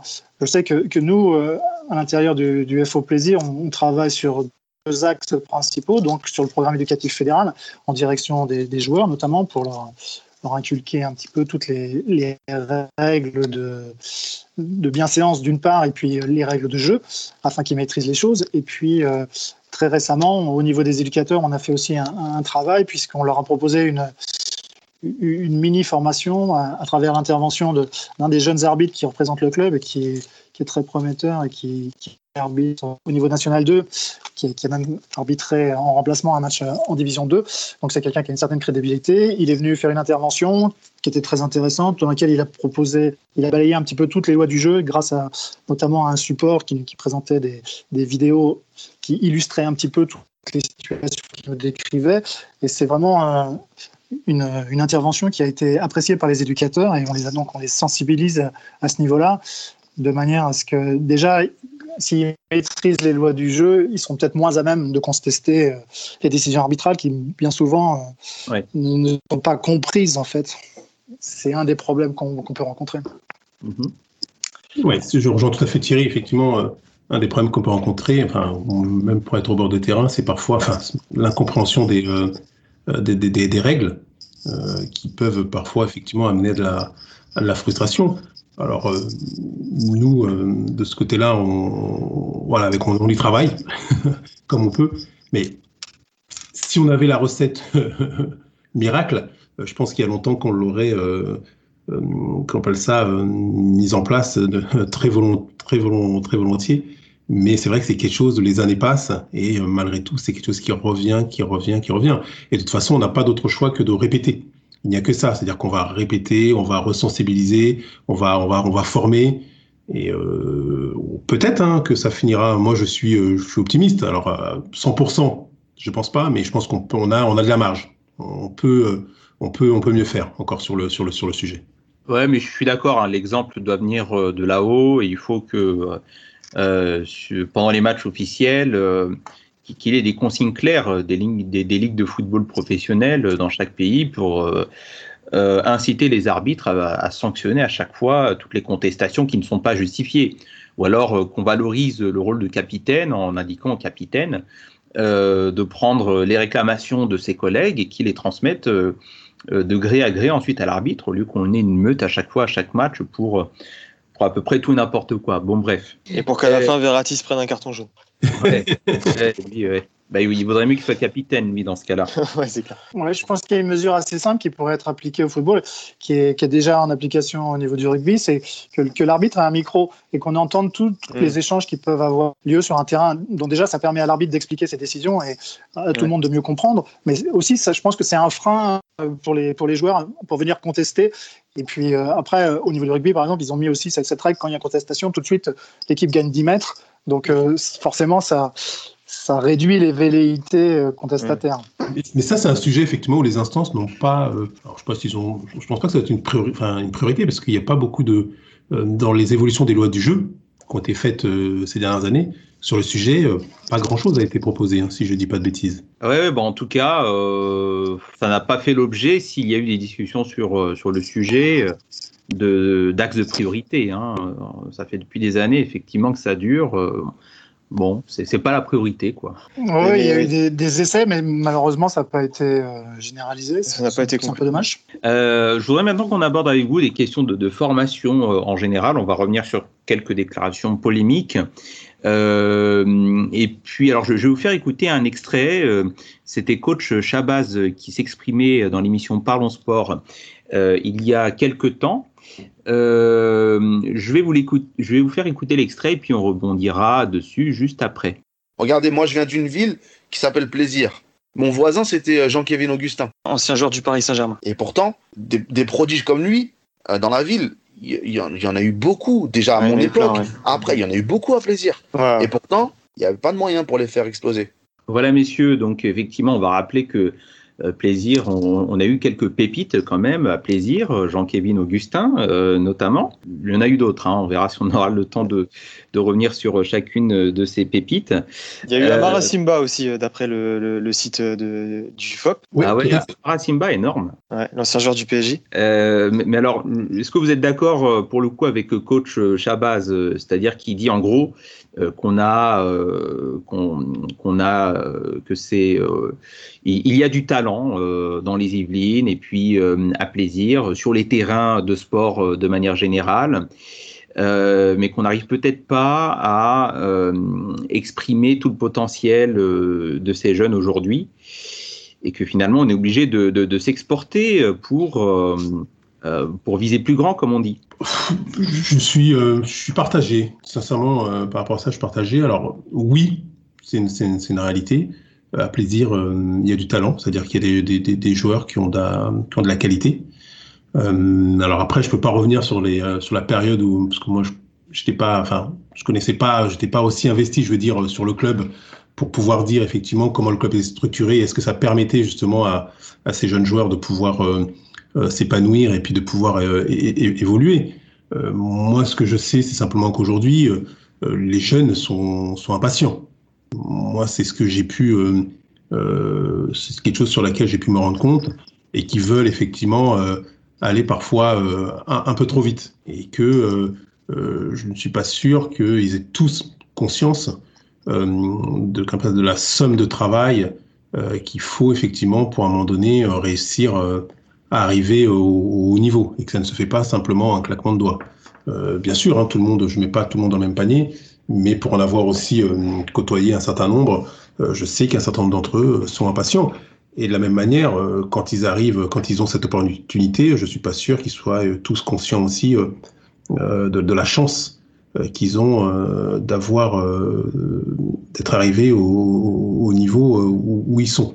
Ce qu'on voit après, après, on peut regarder aussi si certains, on peut regarder leur évolution. On peut se rendre compte que c'est voilà, c'est pas toujours, ça n'a pas toujours été toujours été simple. C'est pour ça que je dirais je suis, je suis partagé. Et ce que je disais au préambule par rapport justement à ma prise de, de, fonction au club de plaisir, euh, c'était euh, de remettre une structure en place, de structurer. Il y avait plusieurs choses à structurer. Il y avait effectivement structurer le, le club au niveau du comité directeur pour justement euh, donner une ligne de conduite. Et bien sûr, bah, ça se répercute aussi sur, sur le terrain avec, avec les coachs. Mais il faut du temps. Je veux dire, c'est ce que je dis à certains. la nouvelle équipe est en place depuis, ça fait six mois. tout ne peut pas se faire en, claquement, un claquement de doigts. Il y a des choses qui existaient, qui, sont bonnes et qu'il faut garder. Bah, il y a d'autres choses qui étaient, je dirais, un peu moins, un peu moins bonnes et qu'on veut, qu'on veut changer. Mais il faut, il faut nous laisser le temps de pouvoir mettre en place certaines choses parce que ces talents-là, bien sûr qu'on nous veut les garder. On n'a pas envie euh, euh, qu'ils partent euh, s'expatrier trop tôt. Parce que même si je pense qu'à un moment donné, c'est bien qu'ils aillent voir ailleurs, mais si on peut les garder le plus longtemps possible pour nous permettre de, comme ça, d'arriver dans des divisions, je dirais, intéressantes, on, serait les premiers contents. Donc on a effectivement conscience de ça et on, est en train de travailler pour pouvoir mettre en place euh, les moyens pour pouvoir effectivement les garder le, plus, longtemps possible. Vous avez un jeune d'ailleurs qui, est parti qui est parti au PSG là il y a quelques, quelques mois, je crois. Un U11. Alexandre Fressange, c'est ça? Ouais, mais alors ça c'est alors oui, Alexandre Fressange aujourd'hui, c'est un que je connais très bien parce que je connais euh, très bien aussi la famille. C'est un joueur qui est passé par le feu plaisir euh, jusqu'en U, je dis pas de bêtises, en U12 parce qu'après il est parti un petit peu voilà en province, il est revenu, il a fait Clairefontaine. Mais en ah, fait, il, a fait Clairefontaine, mais il était parti à la CBB. C'est-à-dire qu'effectivement, euh, quand il a, c'est ça, il a fait deux, je crois deux ans effectivement à la, CBB. Il a fait effectivement, il est parti à Clairefontaine. Bon, il a fait son parcours. Il a signé effectivement au PSG. Mais quand on prend l'exemple d'Alexandre Fressange, on parle de, joueurs qui n'ont pas pu, parce qu'on comparait avec euh, Jean-Kévin, Alexandre Fressange, quand on regarde aujourd'hui son parcours, mm, pour moi, ça reste aussi euh, une énigme parce que c'est un garçon qui, pour moi, avait énormément de talent. Et si je le compare avec d'autres garçons qu'on a de la même génération, qui était un petit peu en retard, hein, si je peux dire, hein, mhm. sur lui. Alexandre Fressange, il a, il est, bon, bien sûr, il a signé contrat pro, mais aujourd'hui, il, est toujours, il joue avec les 19 par exemple. Pourquoi? Parce que bah, bon, c'est le, club qui a pas, qui, en tout cas aujourd'hui, ne mise pas sur lui. Vous voyez, vous voyez, ce que je veux dire? D'accord. Et ça, c'est pas la faute du club. Donc c'est ça aussi pour dire qu'à un moment donné, euh, il y a des choses qu'on ne maîtrise pas. Oui, Thierry, je sais pas, tu voulais. Euh, ouais, je vous, ai, je ai coupé la parole. non, euh, non, non, je voulais tout à fait. Euh, je, je souscris tout à fait à ce qu'a dit Armel. Effectivement, le, les jeunes sont devenus, enfin, et le public en général est devenu de plus en plus consommateur et, très impatient. Ils veulent tout tout de suite. C'est un petit peu la génération qui veut ça. Donc, ils, ils mettent, ils ont peut-être pas suffisamment de patience pour pour travailler en profondeur et ils veulent tout de suite aller toucher le haut niveau sans parfois être conscients de, de leurs limites. Bon, d'un autre côté, euh, il, est, probable que le, club avait ses limites. Ce n'est pas, pas du tout pour dénigrer ce qui s'est fait avant, mais euh, nous, on est en train de travailler sur des choses qu'on veut mettre en place, et notamment euh, la formation, mais au niveau des éducateurs, pour vraiment avoir des éducateurs formés, diplômés, dans toutes les catégories, de manière à bien encadrer les jeunes, ce qui nous permettra après de, consolider les bases de, de l'édifice et de permettre à ces jeunes de, s'épanouir le plus longtemps possible au sein du FOP. Euh, après, le club est aussi en train de travailler pour, de manière à avoir des, opportunités pour, pour que les joueurs les plus talentueux aient une certaine exposition, donc qui leur permettrait éventuellement de, s'épanouir un petit peu plus longtemps euh, chez nous. Donc, je pense que le travail, il est, le travail, il est, plus global. Et puis il faut, il faut en fait intégrer un petit peu tout.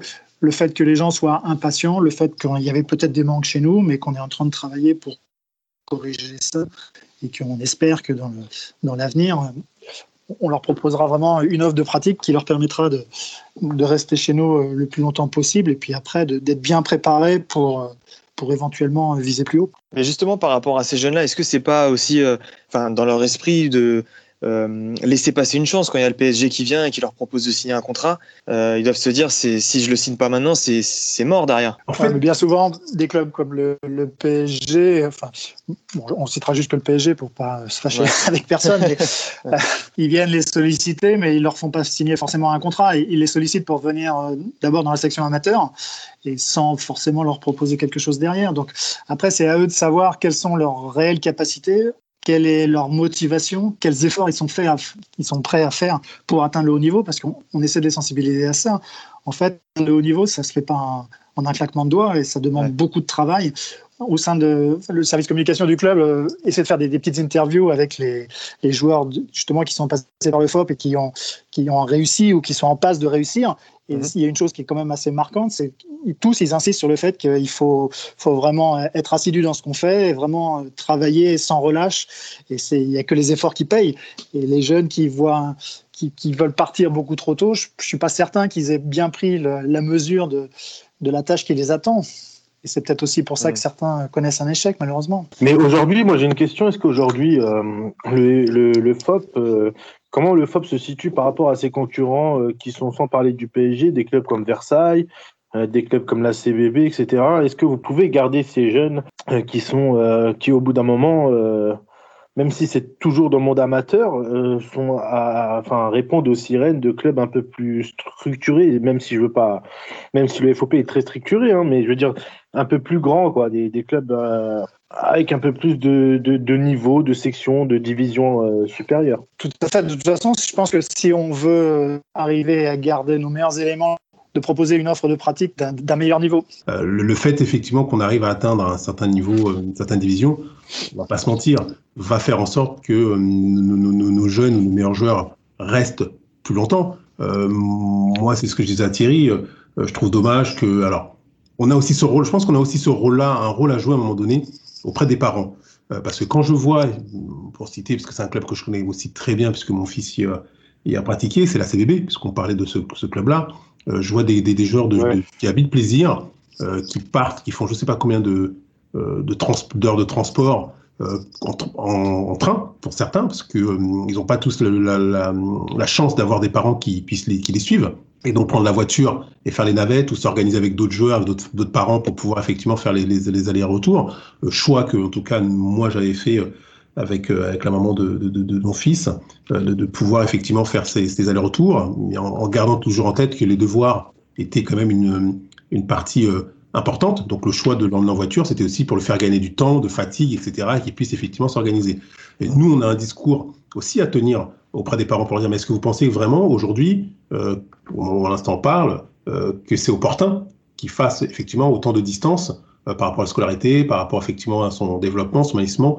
Euh, donc on arrive à, à, appelle ça, à convaincre certains parents de leur dire, ben voilà, c'est peut-être un peu trop tôt et qu'il faut euh, l'année prochaine, peut-être, on verra parce que les, conditions seront, euh, seront réunies.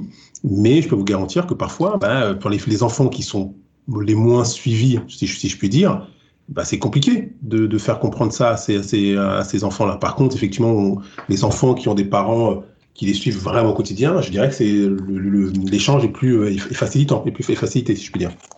Bien sûr, bien sûr. Je comprends tout à fait. moi, j'avais une autre question aussi. Est-ce que euh, le problème aujourd'hui euh, chez les jeunes, notamment les jeunes footballeurs français, parce que c'est la mentalité française hein, qui est comme ça, est-ce qu'ils se prennent pas pour des stars un peu trop tôt? C'est-à-dire que même en étant amateur, hein, je parle bien évidemment, là on reste dans le cadre du, du football amateur, dans le cadre de votre club. Est-ce que vous n'avez pas des, jeunes qui, qui, se prennent pour des stars un peu trop tôt? Est-ce qu'on les starifie pas même sans le vouloir un peu trop tôt? Voilà, meilleur buteur euh, de telle division, etc. Euh, voilà. Ouais, et alors juste pour compléter la question de, Samy, puis je vous laisse répondre, on est aussi euh, dans une époque de la société, on a vraiment ce culte de l'affirmation de soi, euh, le joueur à chaque fois connecté avec son téléphone, qui se prend en photo, qui va poster un snap, qui se met en valeur sur tous les réseaux sociaux. Voilà, ça fait aussi partie du fait d'être starisé ou starifié, peut-être un peu trop tôt, comme le dit Samy. Après, Thierry pourra aussi compléter, mais aujourd'hui, on est dans un monde ultra connecté. On voit, je vois l'exemple là, on est en train de, faire une, une visio. Hein, si on prend quelques temps en arrière, euh, je dirais que la, pandémie a fait en sorte que les, les échanges en visio se euh, démocratisent. Euh, je dirais chez les jeunes, le téléphone a fait un bond. Alors bien sûr, c'est pas c'est pas de, hier, mais il y, a, il y, a, quelques années de ça, a fait un bond phénoménal et même les, les, enfants, on a des enfants de allez CM2, CM2 déjà dès le CM2. Pour certains d'entre eux, une bonne partie, ils ont déjà CM1, CM2, ils ont déjà des téléphones. Et donc, ça veut dire qu'ils sont tout le temps, tout le temps, tout le temps sur leur, sur leur smartphone. Donc, la, la société aujourd'hui a fait que, euh, oui, et donc on, ne les aide pas. On les pas. Et quand on voit des applications, alors je sais pas si vous connaissez, euh, alors ça je la nomme comme ça parce que voilà, comme ton sort, euh, euh, on voit effectivement que c'est un moyen de, en postant régulièrement ses stats, en postant ses, buts, en postant ses, on a la possibilité potentiellement de se faire repérer et d'être détecté. Je ne, suis, ne pas surpris. Je note avec vous, je ne suis pas surpris qu'on puisse effectivement créer des, joueurs qui se, qui se voient déjà arriver alors qu'ils n'ont ils ont rien fait. Euh, comment on peut lutter ça contre ça? Eh ben, C'est effectivement, je pense comme disait Thierry, euh, d'avoir des, des, éducateurs qui soient, qui soient formés et qui, qui leur inculquent les, les, vraies valeurs du football. Et que effectivement le football, ce n'est pas au travers de, de, de, stats, mais au travers d'autres choses qu'on qu'on peut, qu'on peut briller. Moi, je te rejoins tout à fait, Armel. Je dis toujours à mes joueurs, vous avez choisi un sport collectif, donc quand vous gagnez, vous gagnez ensemble. Quand vous perdez, vous gagnez, vous perdez ensemble. C'est pas, parfois, c'est un joueur particulier qui va faire la différence sur un match, puis après, sur, sur un autre match, ce sera peut-être un autre. Donc, en fait, il faut cette, notion de groupe, elle est fondamentale. Et je pense que justement, il y a, il y a certains, certains entraîneurs qui font l'erreur de mettre trop en valeur euh, un joueur particulier et ils leur rendent pas service au bout du compte parce que les, les joueurs en fait, être le meilleur de son équipe, bon, c'est une chose, mais on n'est pas forcément le meilleur de, la région ou, le meilleur du département ou le meilleur du pays. Donc, euh, il faut toujours essayer de progresser pour, euh, pour franchir les étapes. Et je pense que le rôle des éducateurs et, des, dirigeants est, primordial. Il faut rester les pieds sur terre et vraiment leur faire prendre conscience qu'ils pratiquent un sport collectif et qu'on n'est rien sans les autres. Alors, dernier thème qu'on va aborder avec vous, messieurs, pour clôturer cette émission, toujours, euh, toujours en lien avec euh, euh, la formation, et cette fois-ci la formation des coachs. le président de l'Olympique de Marseille, Pablo Longoria, a déclaré il y a quelques jours que l'entraîneur français était un entraîneur sans concept concret de jeu, qui a donc bien évidemment déclenché une levée de bouclier de la part euh, de, certains euh, coachs euh, en France ou bien euh, syndicat des, des, entraîneurs par la voix de Raymond Domenech, entre autres. comment dire? Alors bon, c'est c'est un long sujet, mais est-ce que, est -ce que vous l'avez trouvé dur dans, dans, dans, ses propos? Euh, ou alors euh, réaliste. Enfin, juste euh, pour que je vous donne mon point de vue personnel sur la question, je, je pense qu'il y a des entraîneurs français, peut-être pas, peut-être pas en Ligue 1, mais dans les, dans les divisions inférieures, qui ont, ont, quand même des, vrais projets de jeu, qui viennent sur le terrain avec des ambitions, qui veulent gagner des matchs. et qui contrastent fortement avec certains entraîneurs moi, je suis atterré quand je vois des entraîneurs comme Antoine Camboiré euh, dire que ma philosophie de jeu, c'est de rentrer sur le terrain euh, en ayant un point et l'idée euh, sur le match, c'est de ne pas perdre ce point. Autrement dit, on joue pour ne pas perdre et, on ne joue pas forcément pour, pour gagner. donc voilà, moi, c'est mon avis personnel. Peut-être que Pablo Longoria a été un peu trop dur euh, dans ses propos, mais qui traduit peut-être une certaine réalité euh, aujourd'hui au niveau de la formation des entraîneurs français. Qu'en pensez-vous, euh, messieurs? Moi, je ne souscris pas du tout à cette sortie médiatique. Alors, je ne sais pas dans quel intérêt il a tenu ces propos-là, mais il était certain que les, entraîneurs français allaient de toute façon s'inscrire en faux par rapport à ça. Euh, je pense que si par exemple, un exemple qui n'est pas si vieux que ça, qu'on a souvent euh, cité en exemple, le jeu à la nantaise, c'est vraiment quelque chose qui caractérisait euh, le club nantais à une certaine époque. Il y avait vraiment une identité de jeu qui aurait été propre et qui était assez révolutionnaire. Et excepté, même à l'étranger, excepté certains grands clubs qui ont vraiment une identité très particulière, est-ce qu'on peut parler d'une identité commune à tous les clubs espagnols, à tous les clubs anglais? J'en suis pas certain. Donc, je vois pas trop l'intérêt de, cette sortie médiatique. je j'y souscris pas du tout en toute façon. De toute façon, alors même s'il est vrai que certains entraîneurs français peuvent avoir un profil défensif, mais c'est pas le cas de tout le monde, donc je, je pense pas qu'on puisse généraliser. Non, non, je te rejoins Thierry. Moi, je pense pas qu'on puisse généraliser. Alors, je pense que sa sortie était euh, euh, exagérée, je, dirais. Alors, on, peut effectivement l'assimiler à certains entraîneurs français.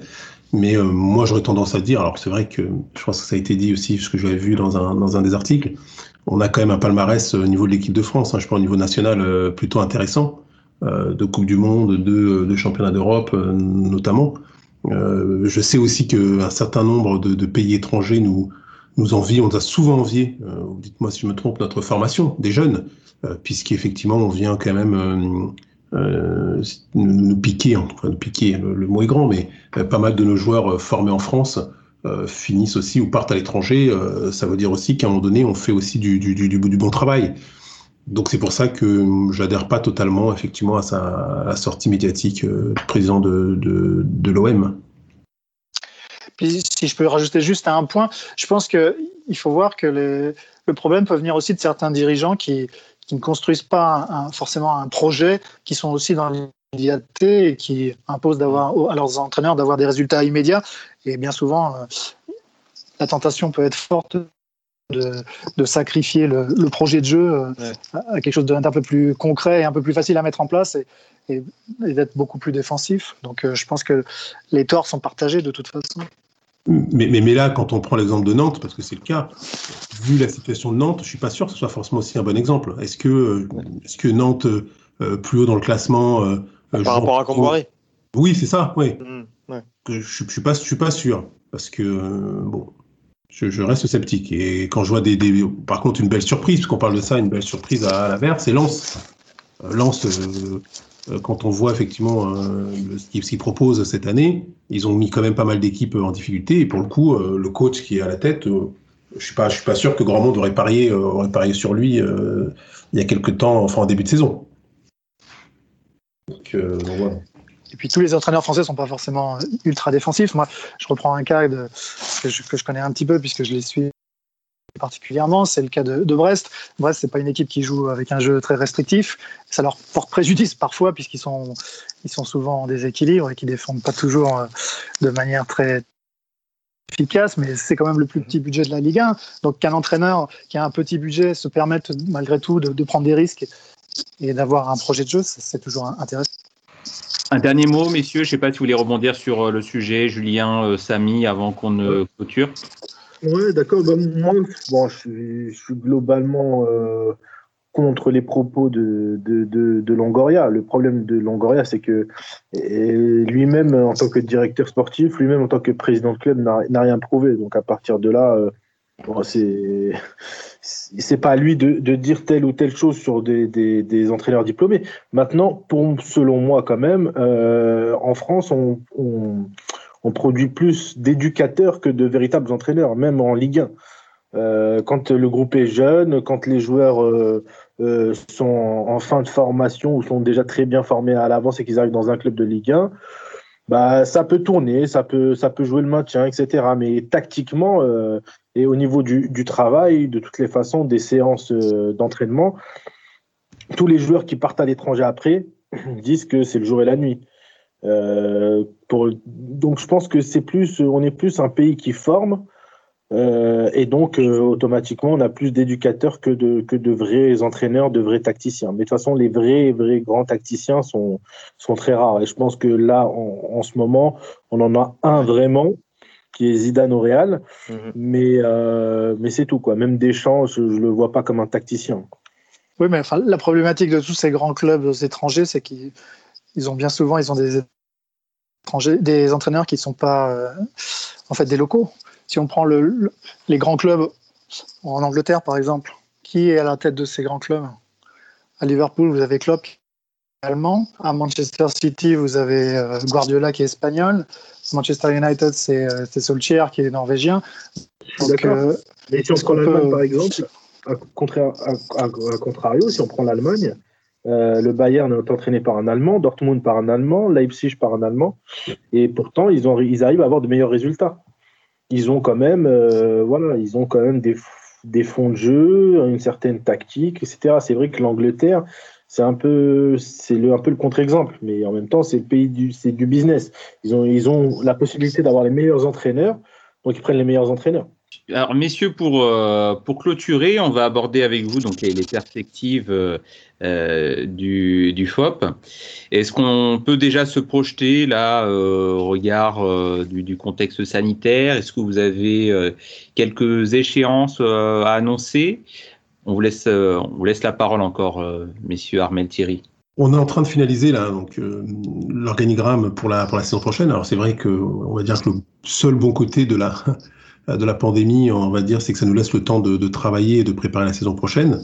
Euh, donc là, avec Thierry, on est en train de préparer le nouvel organigramme pour la saison prochaine qui va sortir, je dirais, à la fin de la fin du mois avec effectivement euh, pas mal de, bah, on va dire de, de, de, challenges, hein, euh, puisqu'effectivement il va falloir, bah, on va dire reconstruire. Et Thierry euh, pourra parler là, sous peu un petit peu de du projet de, de, de, la saison prochaine. Alors malheureusement, on avait effectivement, alors on avait prévu cette année aussi, je ne sais pas si la pandémie permettra de le faire, euh, d'organiser notre premier tournoi U13, euh, qui l'idée c'était de réunir, donc c'était le Challenge Cup de la ville de plaisir, où l'idée du tournoi c'était catégorie U13, foot à 11, et de réunir les meilleurs clubs de la région parisienne, et puis effectivement certaines équipes euh, issues de centres de formation. Donc c'est vrai que moi j'avais déjà des retours positifs de pas mal de clubs comme le PSG, euh, la CBB, euh, Montfermeil, il y a aussi le, PFC ou le Red Star sur les, équipes parisiennes notamment. Et puis bah, après, il y avait des équipes comme Angers ou, Châteauroux ou Lens voilà, qui avaient déjà donné leur, leur accord. Mais c'est vrai que la pandémie, malheureusement, ne permettra très certainement pas de, de le mettre en place. Mais c'est pas grave si on, peut pas. C'était normalement c'était prévu le 3 juillet sur nos infrastructures. Si ça peut pas se faire, on, reportera à, début septembre. Donc voilà, ça c'était euh, les voilà, c'est les, échéances, je dirais, euh, euh, qui vont qui vont arriver. Et j'espère aussi, donc là d'ici fin avril, on saura, puisqu'on parlait tout à l'heure de de pépites. On a quelques joueurs qui sont actuellement en centre de formation. Il y en a un qui est à Lens, il y en a un qui est à Amiens, il y en a un qui est à Auxerre.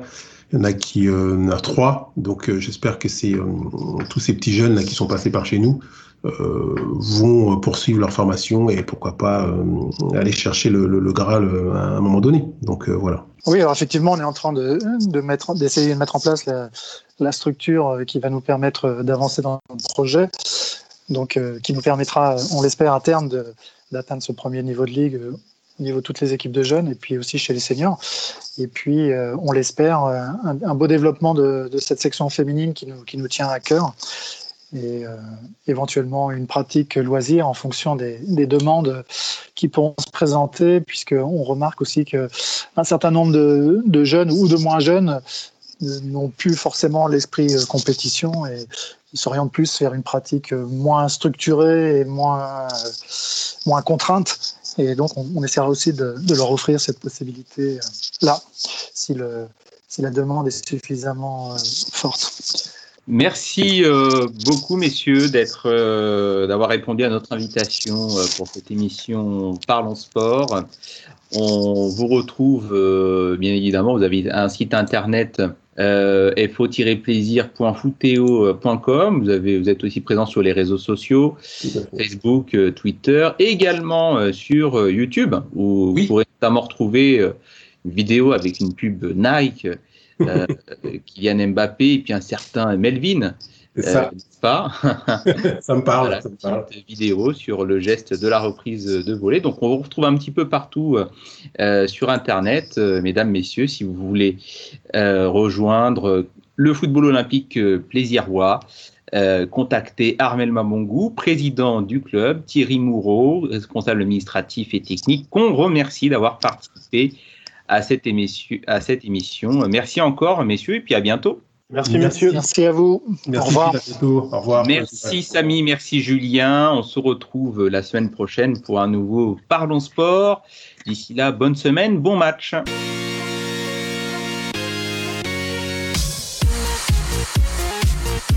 Débat, débrief et sport local, c'est sur Marmite FM 88.4. Parlons sport. Non, il a dépassé. Qui est ouvert.